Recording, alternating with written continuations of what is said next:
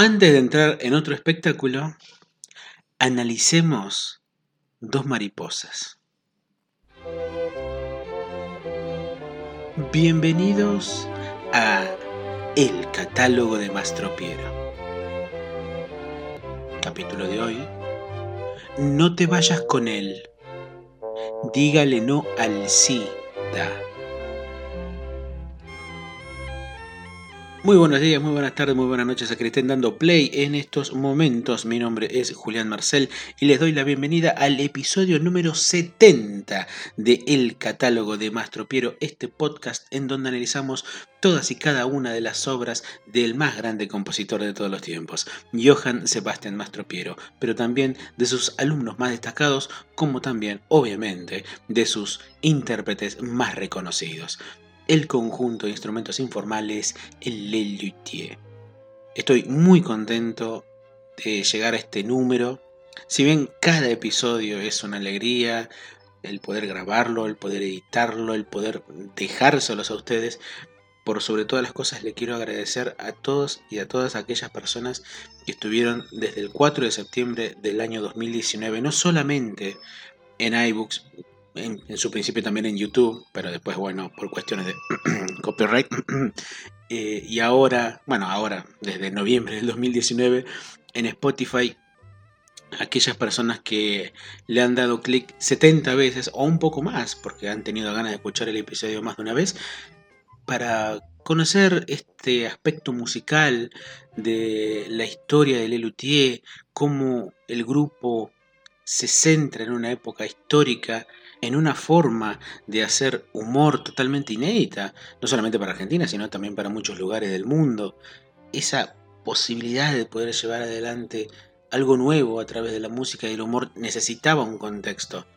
Y creemos que en este podcast estamos haciendo lo posible como para poder entregar ese contexto para poder entender un poco más las obras, más allá de lo que nosotros estamos viendo a través de los DVDs o escuchándolo a través de los discos o mismo de los audios que nosotros estamos facilitando aquí en el podcast. Pero es para mí un orgullo hacerlo desde ya 70 episodios y que seguramente van a ser algunos más, varios más, Seguramente va a haber una sexta temporada. Va a ser muy difícil desprenderse del podcast cuando termine de analizar todas y cada una de los números del catálogo de Lelutier, pero, pero para eso falta.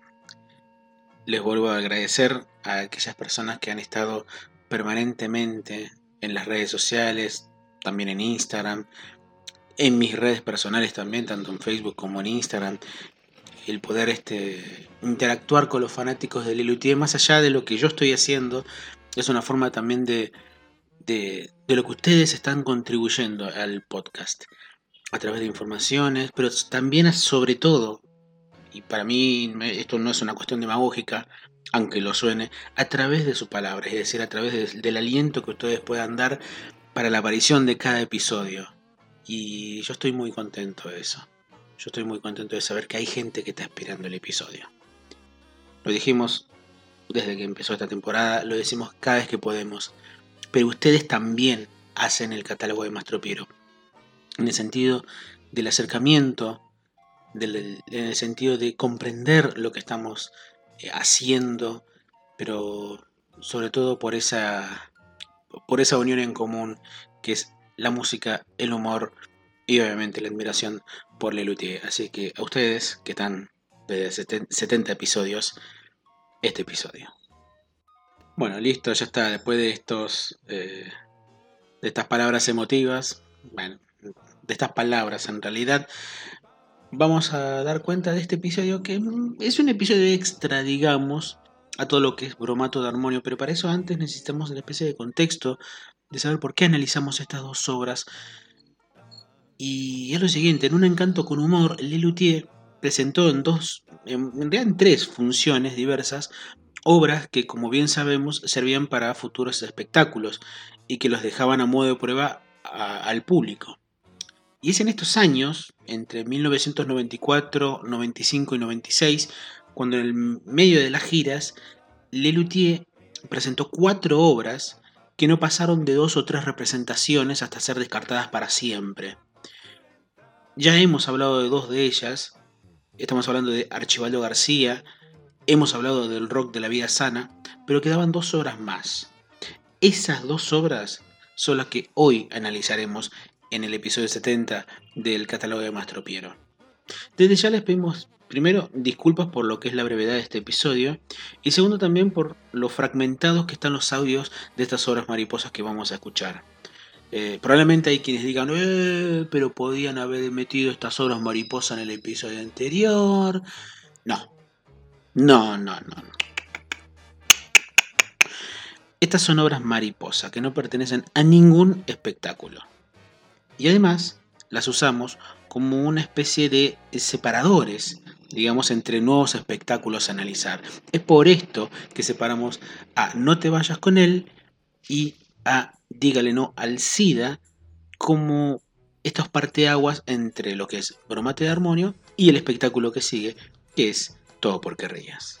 El opus 140 de Lelutier lleva la firma de López Pucho y Marona y lleva como título No te vayas con él, obra que fue probada para bromato de armonio, y es que es por eso que trajimos a esta parte del podcast, y solamente fue probada el domingo 23 de julio de 1995 en el escenario del Teatro Coliseo. La obra simula ser un programa de televisión en donde el conductor es Daniel Rabinovich y presenta el dúo Juan y María, quienes van a interpretar uno de sus hits. Esa pareja, Juan y María, además son pareja en la vida real, pero cuando deben aparecer en el escenario, solamente aparece Juan. Y eso es porque se habían divorciado de tantas peleas que habían tenido y que llevaron adelante en sus canciones. El asunto es que Juan va a cantar sus canciones, pero en vez de María solamente ponen un micrófono, por lo que Juan, al mejor estilo Rabinovich en encuentro en el restaurante, le termina hablando algo que no está. Daniel le hablaba a una silla, Marcos a un micrófono. Generalmente cuando las obras de Lelutier simulan ser algo en la televisión, no hay presentación de Marco. Por ejemplo, en Entretenicencia Familiar, es una obra en donde no hay una carpeta roja. Tampoco en la hora de la nostalgia hay una carpeta roja. Pero en esta obra sí lo hay. Hay una introducción de Marcos en donde comenta que los sucesos musicales y el análisis de las canciones toman cada vez más espacio en los medios de comunicación. De ahí se pasa a la presentación del Neneco a Chaval, quien es Daniel Rabinovich, y ahí empieza lo que es la entrevista de Neneco a Juan y después Juan cantando la canción. Bastante largo. Como dijimos, Juan y María se la pasaban peleando en sus canciones. E inevitablemente en quienes pensamos a la hora de las parejas que se pelean en sus canciones es el dúo Pimpinela, conformado por los hermanos Lucía y Joaquín Galán. De hecho, este dúo es la base por la cual se escribió este número. No eres capaz ni siquiera de dar un minuto de amor. Tu estúpido orgullo ha hecho creerte un ser superior, que no necesita de nada ni nadie que le haga sentir que piensa que sabe todo de la vida y no sabe vivir. No pido ni debo dar cuentas a nadie, yo soy como soy. La puerta está abierta, te vas o te quedas, es tu decisión. Tú eres de esos que creen que hablar fuerte es tener la razón. Eres un cobarde, pequeño,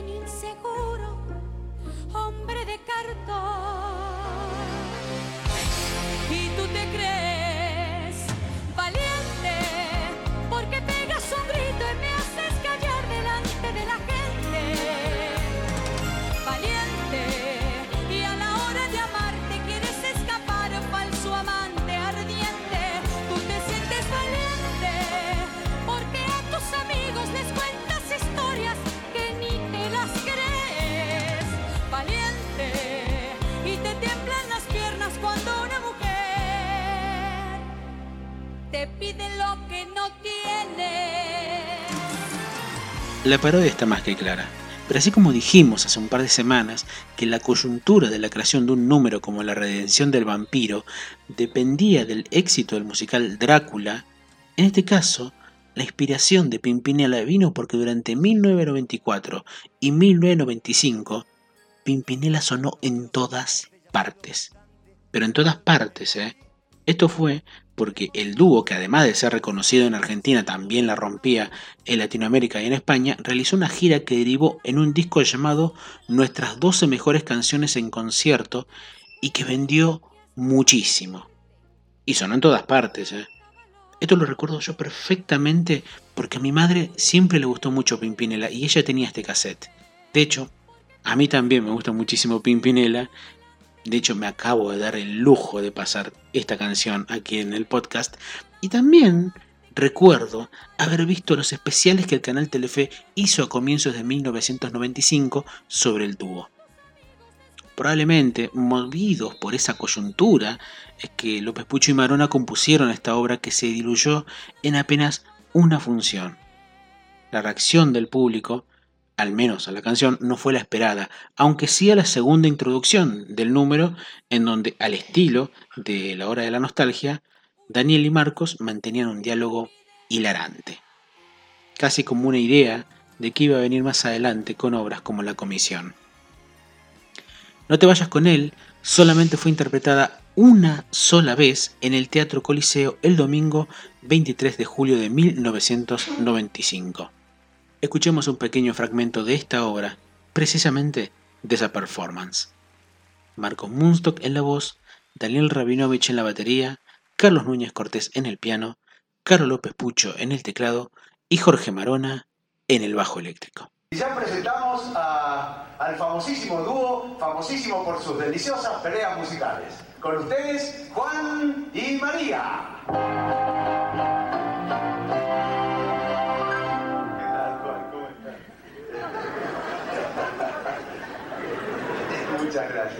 Eh, bienvenido, Juan. Eh, ¿Y María? Bueno, Neneco, tengo dos primicias para hoy, para tu programa. Eh, una buena y una mala. Bueno, la buena es que el dúo se disolvió. ¡El dúo se disolvió!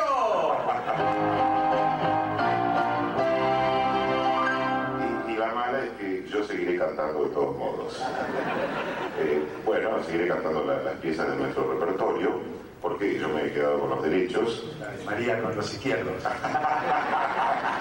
este, la virtud de ustedes es que no se estancaron, que se fueron perfeccionando. Es cierto, tomamos clases de canto, de actuación, de artes marciales. ¿Cómo olvidar tantos éxitos? Deja ya ese revólver, abre la puerta y libérame los dedos. Sí, o, también, uno tal eh, no me mires así cuando te estoy estrangulando.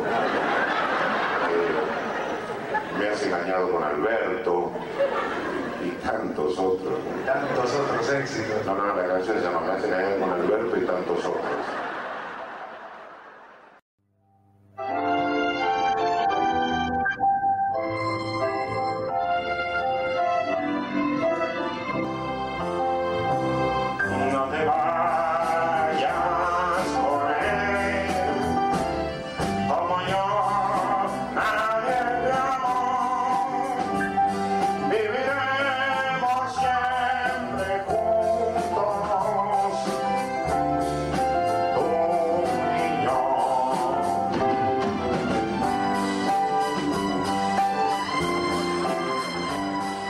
Bye.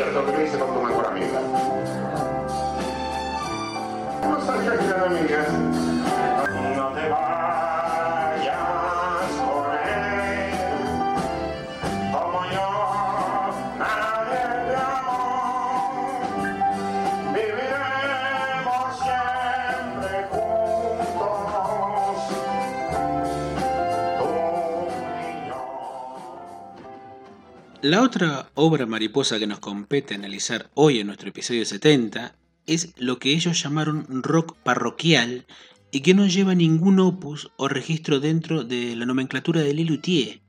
Y es otra obra de López Pucho y Marona llamada Dígale no al cita y que a diferencia de No te vayas con él, en vez de una fue interpretada dos veces y en dos escenarios distintos en la sala 3 de febrero en Paraná, provincia de Entre Ríos, en Argentina, el 17 de abril de 1996 y en la Universidad Tecnológica de Santa Fe, también en Argentina, 12 días después, el 29 de abril. La obra llevaba una introducción de Marcos acerca de la peculiaridad en algunos títulos en distintas obras de Mastro Piero, y que terminó usándose luego para la introducción de La Princesa Caprichosa, esa de la que hemos hablado tantas cosas hermosas hace algunas semanas en el episodio 66, y en este caso, en vez de Dígale no al SIDA, el título era otro y mucho más largo. En rigor, la obra es un quod libet, ya que mezcla dos géneros musicales distintos en una sola canción. En este caso, el rock del principio se va mutando en un canto gregoriano para después volver al rock. El quod libet en Lelutier no es una costumbre, pero sí hay un antecedente, y es el té para Ramona, que hemos analizado en la primera temporada de nuestro podcast, cuando en ese momento se mezclaban dos canciones, Ramona y Té para dos. Y este tema formaba parte de Querida Condesa del año 1970. La obra, dígale no al SIDA, canta sobre cómo la promiscuidad en el sexo lleva adelante riesgos como el de contraer SIDA, pero siempre desde el punto de vista de la Iglesia Católica, es decir, desde visiones retrógradas en donde se condena todo aquello que no es parte de la norma católica. Sobre el final, quienes no son el grupo de riesgo y no tienen peligro de enfermarse, no son ni los homosexuales, ni los drogadictos, ni las putas, ni los sodomitas, ni los pervertidos, ni los transfundidos, es decir, todo lo que la Iglesia se encarga de discriminar, sino los ateos y los protestantes. Llama la atención que este tema del Lelutier alguna vez se haya presentado en vivo, porque convengamos que para mediados de los años 90, tomar al SIDA como una manera de hacer humor ya estaba mal visto. Es más, después de la muerte de Freddie Mercury, el 25 de noviembre de 1991, los discos, los recitales a beneficio para recaudar fondos a quienes estaban infectados, o mismo canciones para concientizar sobre el tema, estaban empezando a verse. Doy un ejemplo, los Enanitos Verdes, la gran banda argentina que hoy por hoy está radicada en México, ya habían publicado un tema llamado HIV en 1994 en su disco Big Bang, justamente desde esa postura conciliadora. De más está decir que este rock de Lelutier no intenta ni burlarse del SIDA, y mucho menos de quienes están infectados, sino de la postura de la Iglesia Católica con respecto al tema pero la concepción del tema, o sea, la temática de la obra, permitía algún tipo de malentendidos en el público. La obra, como dijimos, se representó solo dos veces y nunca más se volvió a interpretar. Pero su autor, Carlos López Pucho, como hemos dicho, tomó el texto y decidió hacer un cambio total de este número. Apenas 45 días después, en el escenario del Teatro Fundación Astengo, Lelutier, en el estreno mundial de Bromato Armonio, presentaban Educación Sexual Moderna, el Organum Conductum, que era la obra que mejor parodió las posturas retrógradas de la Iglesia Católica y que hemos analizado en el episodio 68. Todo un tiempo récord para rearmar una obra de pies a cabeza. De hecho, solo quedaron tres pequeñas partes del rock original. La primera parte la introducción, leída por Marcos, como dijimos, en donde mencionaba la peculiaridad de algunos de los títulos en las obras de Mastro Piero. También quedó el chiste de amen lo menos posible y la de usar el preservativo como un método moderno. Un par fueron rearmados, pero el resto se eliminó definitivamente para el bien de los fanáticos podría decirse que Dígale no al SIDA es la obra menos representativa de Lelutier, que el hecho de que haya durado solamente dos funciones es un indicativo. Como dijimos, se representó en dos funciones de un encanto con humor y luego fue reformulada en tiempo récord como educación sexual moderna.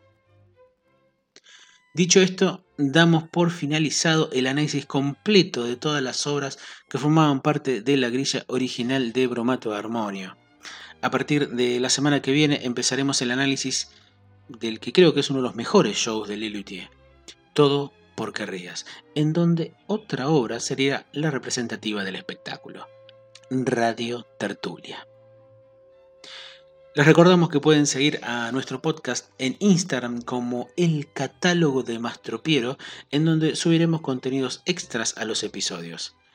Además, les invitamos a que no solamente sigan a nuestro archivista deluxe como lo es Ferpo Kerpo, sino al canal que acaba de crear en YouTube y desde acá este aplauso es para vos, Ferpo querido. El, el canal es Lambda Ferpo Kerpo. Lambda sería L-A-M, B grande, D, A y, y Ferpo Kerpo el resto. En donde dejará contenido riquísimo para nos, quienes admiramos a Lilithie.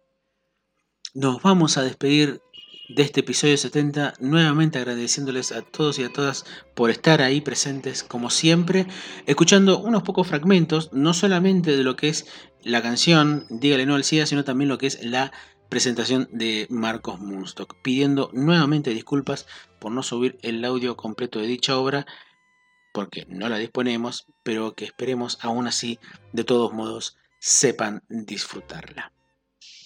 Marcos Munstock en la introducción, Carlos López Pucho en el teclado y en la voz, Carlos Núñez Cortés en el piano y en la voz, Daniel Rabinovich en la batería en la voz y Jorge Marona en el bajo eléctrico y la voz. Mi nombre es Julián Marcel y convertido en mariposa me despido. Hasta la semana que viene. Uno de sus títulos más curiosos por su gran longitud es Canción para la campaña contra el SIDA, para ser cantada en las parroquias con el fin de enseñar a los jóvenes a prevenir este flagelo demoníaco. Amén. Eh, amén de inculcarles que lo principal es evitar el pecado y vivir con esta consigna. Amén. Con esta consigna, amen lo menos posible. Amén. Amén.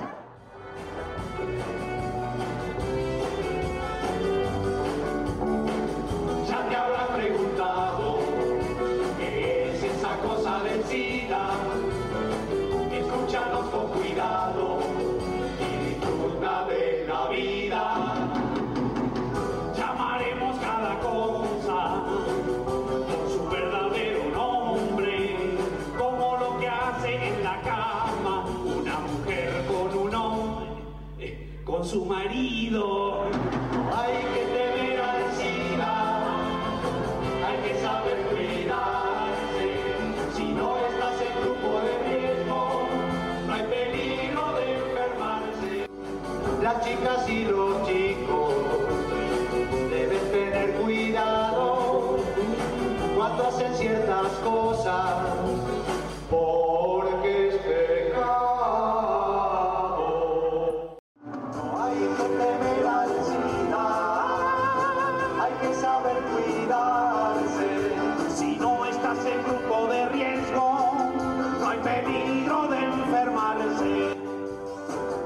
Riesgo es mucho menor.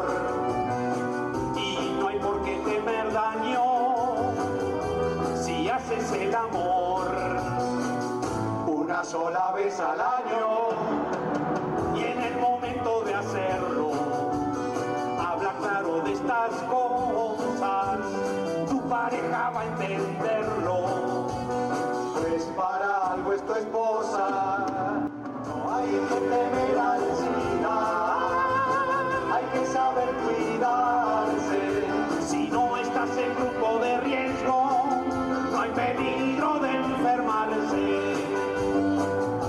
un preservativo. Es un método moderno. Contra el SIDA es jefe.